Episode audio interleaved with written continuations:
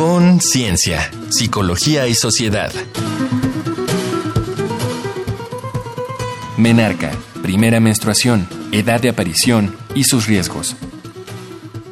Bienvenidos, bienvenidas una vez más a esta emisión de Conciencia, Psicología y Sociedad, el espacio radiofónico de la Facultad de Psicología en el que abordamos temas, por supuesto, con enfoque psicológico que esperamos sean de su interés en estas charlas con especialistas y académicos, académicas de la Facultad de Psicología.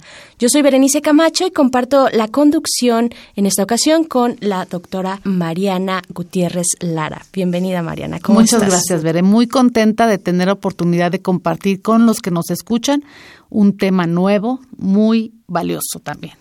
Menarca, menarca es nuestro tema de hoy, la primera menstruación, la edad en la que aparece, sus riesgos, la menarca temprana, pues es lo que vamos a estar tratando hoy con la doctora Verónica Alcalá Herrera. Ustedes pueden escuchar esta emisión y otras anteriores si se acercan a nuestro sitio de podcast, cuya dirección es radiopodcast.unam.mx. Y ahora sí, iniciamos en Conciencia, Psicología y Sociedad. Un evento fisiológico anuncia el inicio de la vida reproductiva de la mujer, la menarca o primera menstruación. Su aparición marca un punto culminante en la pubertad de la niña o adolescente, abriendo la puerta a importantes procesos biológicos, hormonales y emocionales. Normalmente, el primer sangrado menstrual aparece entre los 11 y los 15 años aunque se ha encontrado que la edad promedio de la menarca varía en distintas poblaciones en función de determinantes genéticos, étnicos, geográficos, nutricionales, socioambientales e incluso químico-ambientales. Distintos cambios en algunas de estas condiciones han motivado un descenso general en la edad de la menarca. Son cada vez más frecuentes los casos de niñas con menarca temprana, con edades entre los 8 y los 10 años, en cuanto a la salud física, se ha encontrado que las mujeres que tuvieron una menarca temprana corren mayores riesgos de padecer obesidad, síndrome metabólico, enfermedades cardiovasculares y cáncer, en particular de mama. Cuando por su edad la niña no está preparada para la aparición de la menarca, se ha encontrado que ésta representa un factor de riesgo psicosocial y conductual elevado para depresión, problemas de imagen corporal, inseguridad y ansiedad social consumo de sustancias, relaciones sexuales prematuras, violencia sexual y embarazo adolescente. ¿Qué impacto tiene la menarca temprana en la salud de las niñas y adolescentes? ¿Qué aspectos podemos prever y abordar para prevenir o minimizar resultados negativos en su desarrollo? Para responder estas y otras cuestiones nos acompaña la doctora Verónica Alcalá Herrera. Ella es especialista en el campo de la psicobiología y neurociencias y coordina el programa institucional de tutoría de la Facultad de Psicología de la UNAM. Bienvenida, doctora Verónica Alcalá, ¿cómo está? Muchas gracias. Muy bien, aquí eh, con ustedes tratando de compartir algo de lo que realizamos en la facultad que eh, será muy interesante. Mariana, ¿quieres iniciar con esta conversación? Sí, fíjate que con la doctora habíamos estado eh, comentando antes que desde muy temprana edad ahora las jovencitas empiezan con, con este proceso, ¿no? Este proceso femenino que tiene muchas implicaciones psicológicas. Pero creo que es importante que nos comente cuáles serían las causas por las que empieza la menarca de manera más temprana cada vez. Bueno, hay varias causas. Eh, la más importante en este momento eh, la aparición de la obesidad, es decir, las niñas tienen, tenemos un país con un índice de obesidad mucho más alto que en el pasado y entonces se atribuye a este eh, efecto de obesidad en las niñas la presencia de la menarca temprana. Sin embargo, hay otra causa también importante que es el estrés psicosocial que viven los niños a edades muy tempranas. En especial, pues para nosotros como psicólogos, pues también nos es muy importante conocer que el estrés a edades tempranas, es decir, en, entre los cuatro, seis años, puede tener un impacto sobre el desarrollo, la maduración sexual anticipada. Por supuesto. ¿Cuáles son los riesgos en la salud, en la salud física y por supuesto también mental, conductual, que se asocian con este fenómeno de la menarca temprana? Bueno, la literatura eh, menciona que es frecuente encontrar algunos trastornos psiquiátricos, por ejemplo, presencia de depresión o síntomas depresivos, como es el eh, trabajo que yo he estado realizando, pero también podemos encontrar eh, síntomas de ansiedad. Por otra parte, tenemos aspectos que son ya más em, relacionados con factores sociales. Por ejemplo, las niñas menarcas tempranas se arriesgan a tener actividad sexual obviamente a edades más pequeñas. Igualmente consumen sustancias eh, como alcohol, tienen borracheras, eh, consumen, eh, fuman a edad más temprana. ¿Cómo está relacionada esta situación de estos hábitos colectivos, no, sociales, con un tema de un proceso biológico como la Bueno, el el hecho está en que las niñas, em, al cambiar su cuerpo, no solamente em, cambia físicamente, sino que la gente a su alrededor las mira de otra manera. Entonces podemos observar cómo una niña que es menarca temprana tiene, es más alta que el resto de sus compañeritas, porque estamos hablando que la menarca temprana ocurre entre los 8 y antes de los 11 años, o sea, los 10 años, y entonces, pues una niña de 9 años se ve mucho más femenina, ya su cuerpo cambió, sus senos han crecido, sus caderas se han ensanchado y entonces el, la sociedad las ve más, más adultas. Sin embargo, tienen todavía una mentalidad de una niña correspondiente a su edad. Eh, esto implica que pues las invitan a salir los chicos, las personas adultas las presionan a hacer cosas que deberían de hacer en otro momento, es un poco más, mayores y esto pues sí tiene un impacto porque imagínate que te mandan a no sé, a un mandado a, comprar cosas. A comprar las tortillas. cuando eres eh, de nueve años y te, y te piden que reacciones como una chica como de 12 o 13 años, que es el promedio eh, más o menos entre los 11 y 12, el promedio de la menarca actual. Claro, hay una exposición mayor. Estamos platicando con la doctora Verónica Alcalá acerca de la menarca y la menarca temprana. Vamos a hacer una pequeña pausa. Esto es un dato que deja huella. Un dato que deja huella.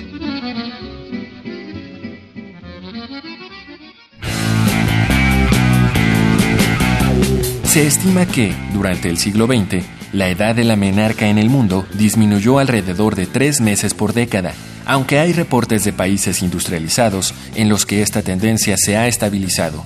En áreas urbanas de México, diversos estudios de la segunda mitad del siglo XX ubicaron la edad de la primera menstruación entre los 12 y 13 años. Sin embargo, un estudio de 2016 con 4.655 mujeres de la Ciudad de México y Jalapa, realizado por investigadoras de la Universidad Veracruzana y la UAM, encontró que el promedio de aparición era de 11.4 y 11.3 años respectivamente confirmando la tendencia de descenso en la edad de la menarca. Entre las posibles causas para ello pueden ubicarse los elevados índices de obesidad infantil en el país. Contáctanos al correo con.cienciaunam.gmail.com o en el Facebook arroba unam.psicología. Estamos de vuelta aquí en Conciencia, Psicología y Sociedad. Gracias por continuar en sintonía con Radio UNAM a través del 96.1 de FM. Les recordamos que pueden comunicarse con nosotros a través del correo con.cienciaunam.gmail.com y también en el Facebook de la Facultad de Psicología, arroba unam psicología. Pues seguimos, Mariana, con la doctora Verónica Alcalá. Menarca temprana es el tema de hoy. Así es, hablamos de las, pues ya nos dijeron las causas por las que se está presentando este fenómeno y un poquito para ir acotando el tema porque es muy amplio, ¿verdad? Nos podremos pasar mucho tiempo, mucho tiempo hablando de esto. Creo que es importante ver entonces cómo podremos prevenir, doctor Alcalá, los riesgos que están presentando estas chicas, los riesgos psicosociales que están presentando por esta menarca temprana. Eh, uno de los factores importantes es que estas chicas, por lo menos las que yo estudié, estas chicas no estaban deprimidas, o sea, no tienen un diagnóstico de depresión, pero sí tienen síntomas depresivos. Es decir, que esto implicará que si es si no tienen los elementos o las estrategias para afrontar la vida, es posible que cuando lleguen a una etapa posterior, una etapa adulta, pues tengan más tendencia a presentar depresión. Por lo tanto, cosas que deben de tomarse en cuenta para prevenir estas situaciones, pues es el, eh, los aspectos de crianza, obviamente los padres tendrán que eh, tomar un papel importante para educarlas y acercarlas como, como un fenómeno natural. Es decir, la menarca es un fenómeno natural, es una situación que ellas deben vivir y que no tienen nada de malo el que presente la menarca y que su cuerpo cambie. Tampoco es algo que debe verse como alterado. O sea, tiene que haber una comprensión por parte de la familia y por parte de los espacios educativos también debe haber un espacio en donde las niñas más pequeñas puedan recibir información a tiempo, tomando en cuenta que, por ejemplo, los libros de texto no es hasta a quinto o sexto grado donde ellos ya tienen educación sexual, pero eso no implica que en ellas venga la información de cómo me siento, sino viene todo la parte anatómica, los caracteres sexuales secundarios, algunas eh, este, cuestiones de uso de anticonceptivos, pero no es cómo me siento yo en el momento en que se está transformando mi cuerpo y cómo me miran los demás y cómo tengo que reaccionar y adaptarme a esta etapa de vida. Lo dejan como muy em, académico y no psicológico. ¿no? Sí, hay mucho de la sociedad que tendríamos que cambiar, ¿no? De cómo, cómo nos miran, ahora sí, a nosotras las mujeres, cómo nos miran cuando empieza a cambiar nuestro cuerpo y se tendría que hacer mucha educación sexual, social, eh, con referencia a estos cambios que hay físicos evidentes. Claro, todo un tema además a nivel nacional, ¿no? La educación sexual en las escuelas y en la formación primaria. Eh, doctora Verónica Alcalá, también preguntarle, bueno, ahora que estamos hablando de estos entornos escolares y de los eh, del entorno social también, pues, ¿qué pasa con los varones? ¿Hay en algún momento en los chicos algún, algún desarrollo equivalente a la menarca? Bueno, es, es muy interesante esto de los chicos porque sí ellos tienen un momento que es la espermarquia. La espermarquia es una, un momento en el cual ellos empiezan a producir semen y tener las primeras eyaculaciones nocturnas o las primeras eyaculaciones en el día. Eh, este, pero esto también es eh, muy tabú. O sea, no se habla absolutamente nada y en la misma literatura existen muy pocas investigaciones donde se quiera conocer qué sienten los varones al respecto de cómo cambia su cuerpo. Menos se sabe si hay este, espermarquia temprana. O sea, eso no, no existe prácticamente en la literatura, pero sí eh, el momento. Creo que es muy importante que tanto en el desarrollo de la chica como en el desarrollo del joven haya un vínculo cercano. O sea, los dos están pasando por la misma etapa, pero si ustedes recuerdan en su vida de cuando apareció su menarca, pues había esta parte de que te separaban de los niños para recibir información sobre la menstruación. o los hombres, obviamente a nadie les hacía caso. Entonces, esto no puede ocurrir. O sea, los hombres también deben ser partícipes de la vivencia que tiene la mujer y las mujeres de la vivencia que tienen los hombres. Creo que ahora sí el tema que se aborda en las escuelas es compartido, o sea, ya es mixto. Eh, creo que lo que es muy importante es lo que tú decías, se habla del proceso físico, fisiológico, no se habla del fenómeno psicológico. ¿No? Sí, ya se comparte el tema entre niños y niñas, pero no se habla realmente de lo que nos está pasando este conductualmente, ¿no? socialmente, más que pues el proceso, ¿no? El proceso biológico como tal y ahí yo creo que se va se tendrá que trabajar. Por lo menos mi experiencia he, estado dando clases en la UPN y con los maestros que con los que he compartido este tema fue muy interesante ver que ellos empezaban a tener acciones en el aula.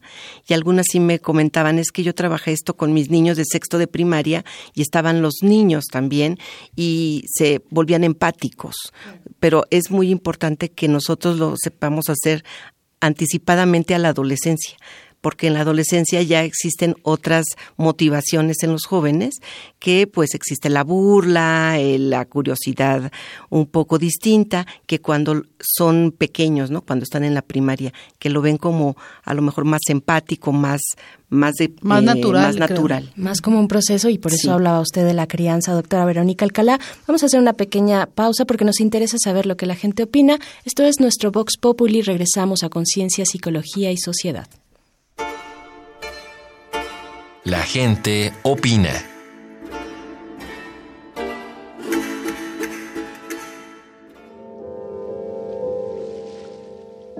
Esta semana en Conciencia, Psicología y Sociedad hicimos las siguientes preguntas a mujeres.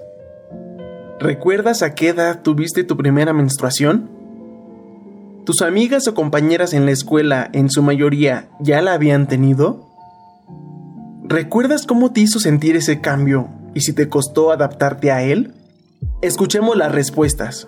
Sí, fue aproximadamente a los 11 años de edad, iba en sexto de primaria. No, solo recuerdo a mi amiga más cercana que me preguntó cómo había sido y pues no, a ella todavía no le sucedía. No, la verdad no recuerdo mucho, solo recuerdo la incomodidad de ese día. Si lo reflexiono actualmente, sí entiendo más a mi cuerpo en esos momentos y entiendo también los cambios de humor que conlleva y quizá las incomodidades. Tengo 47 años. Sí, fue a los 13 años Algunas, pero casi no hablábamos del tema porque no estábamos acostumbradas. Por ejemplo, en mi caso, mi mamá o mis hermanas mayores nunca hablaron del tema conmigo. Sí, me sentí muy triste. Sentí que dejaba mi infancia y pues sentía que venía una etapa más difícil con muchas responsabilidades. Un poco, tardé yo creo que, que sería como medio año en que no aceptaba porque era incómodo, no estaba acostumbrada. Tengo 23 años. Mi primera menstruación fue cuando estaba en cuarto de primaria. No me acuerdo cuántos años tenía. No, yo fui de las primeras que tuvo su menstruación. Me acuerdo que solo habían sido como tres o cuatro niñas y habíamos tenido clases de educación sexual y sabía lo que era. Cuando me pasó a mí, como que sí me asusté. Dije, ay, fue difícil adaptarse porque no fui nunca regular. Entonces yo creo que en el primer año me bajó tres veces y ya. Entonces no sabía cuándo me iba a bajar. Todavía no podía asociar como el síndrome premenstrual o cuando me ponía muy hormonal. No lo asociaba a eso.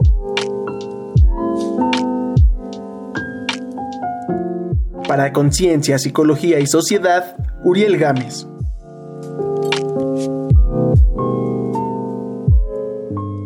Regresamos a Conciencia, Psicología y Sociedad. En este último momento de la conversación con la doctora Verónica Alcalá, eh, pues que estamos teniendo sobre el tema menarca y menarca temprana, Mariana. Sí, el, el, tema da para mucho porque ya nos decía la gente que contestó, que nos hizo favor de contestar la entrevista, tiene que ver con restricciones físicas o con ciertas condiciones que uno debe de asumir como, como mujer cuando pasa esto, pero también hay muchas situaciones que son psicológicas.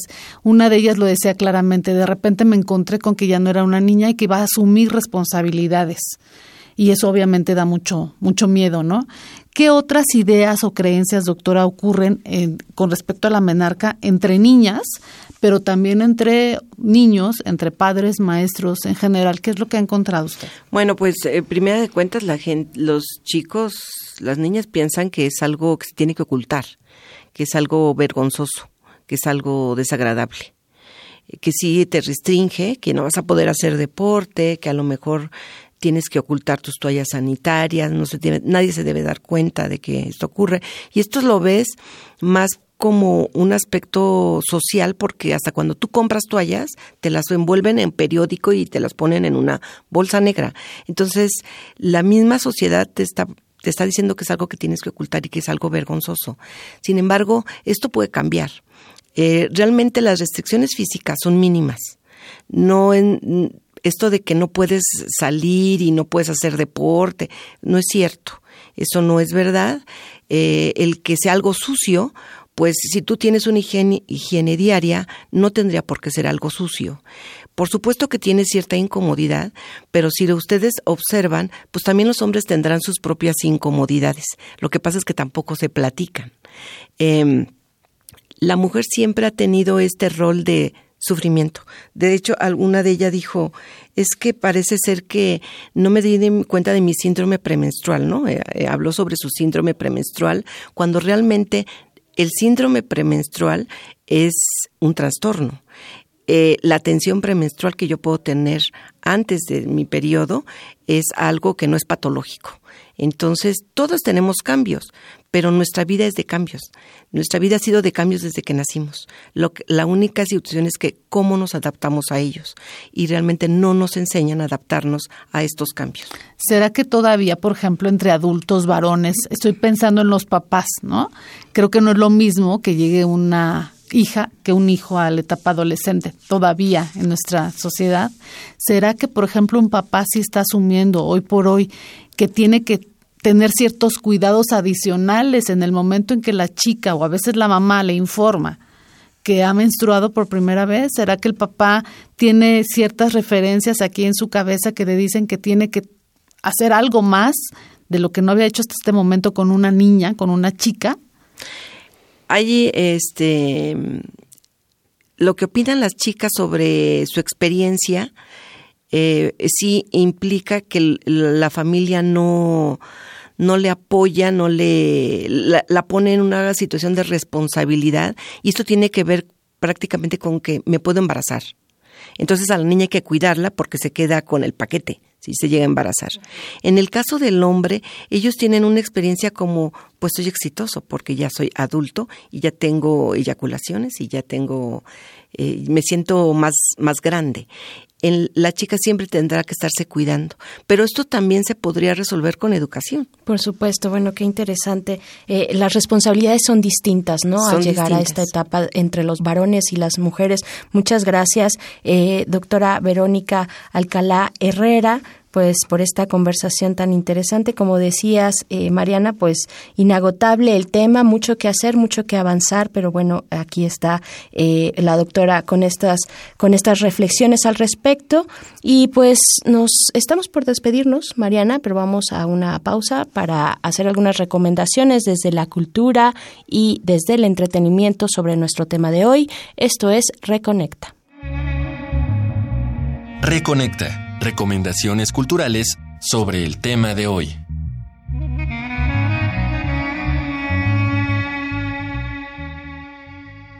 ¿Que ya empezaste a menstruar? No, mamá, ¿cómo crees?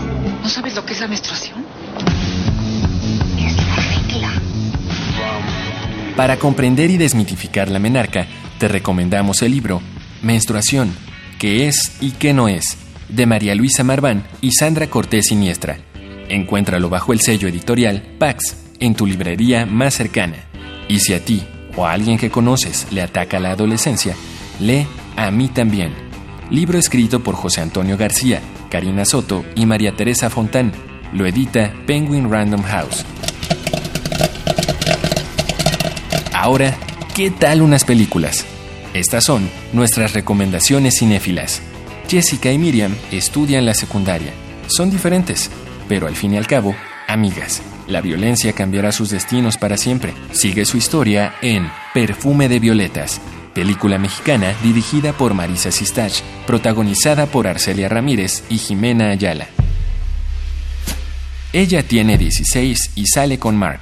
Todo va bien hasta que descubren que en nueve meses llegará la mayor de las responsabilidades. No te pierdas, Juno, crecer, correr y tropezar película de 2007 protagonizada por Ellen Page y Michael Serra. Estas fueron las recomendaciones de la semana.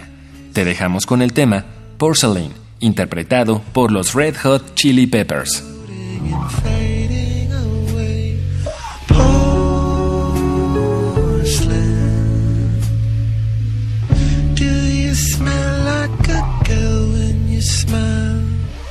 Can you bear to share?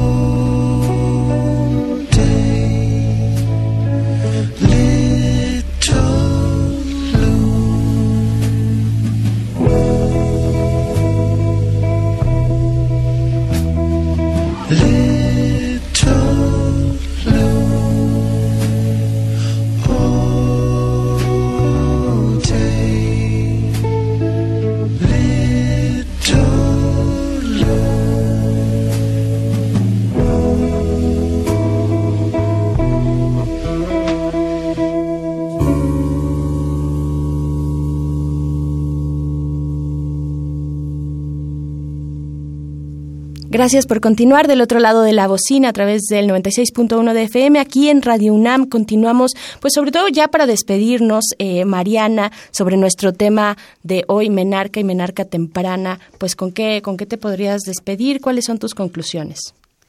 Me parece que la doctora Alcalá ha sido muy clara en decirnos que finalmente el ser humano y en este caso las mujeres pues somos seres integrales, eh, somos seres, eh, decimos, bio, psico, sociales, culturales, y que todos los fenómenos que estamos, de los que estamos relatando en estos programas, veré, y particularmente este, pues nos hablan de que se requiere una gran eh, comunicación entre todas las personas que están involucradas con, en este caso con chicas, con chicas en menarca, no importa si es temprana, tardía o con qué características, ¿no?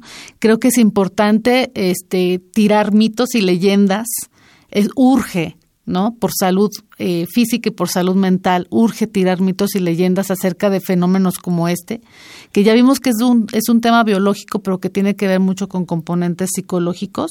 Entonces yo invitaría a los que nos escuchan a, asumir una posición de responsabilidad acerca de la comunicación que debería haber con todos nuestros jóvenes, hombres y mujeres, acerca de todos los temas. Pero particularmente, bueno, hoy nos toca este que, que pues se trata de un tema eh, biológico, ¿no? De un tema que tiene que ver con el desarrollo de las jovencitas. Pero creo que la comunicación ha imperado siempre como recomendación en nuestros programas, Bere. Sin duda, sí, atraviesa, atraviesa las recomendaciones de nuestros expertos y expertas. Y pues de nuevo agradecer a la doctora Verónica Alcalá Herrera, quien es eh, coordinadora del programa institucional de tutoría de la Facultad de Psicología de la UNA. Muchas gracias, doctora. Muchas gracias a ustedes. Nosotros nos despedimos. Recuerden que pueden volver a escuchar este programa el próximo jueves a las 7 de la noche a través del 860 de AM o también pueden escuchar esta y otras emisiones si visitan nuestro sitio de podcast que es radiopodcast.unam.mx. Yo soy Berenice Camacho, agradezco su sintonía, así también agradezco la producción del otro lado del cristal. Nos encontramos en la próxima ocasión aquí en Conciencia, Psicología y Sociedad. Con Ciencia, Psicología y Sociedad. Del otro lado del espejo participaron Marco Lubián, voz en off, Ana Salazar, guionista, Carmen Sumaya, asistente de producción, Augusto García Rubio, vinculación e información. Producción, Frida Saldívar.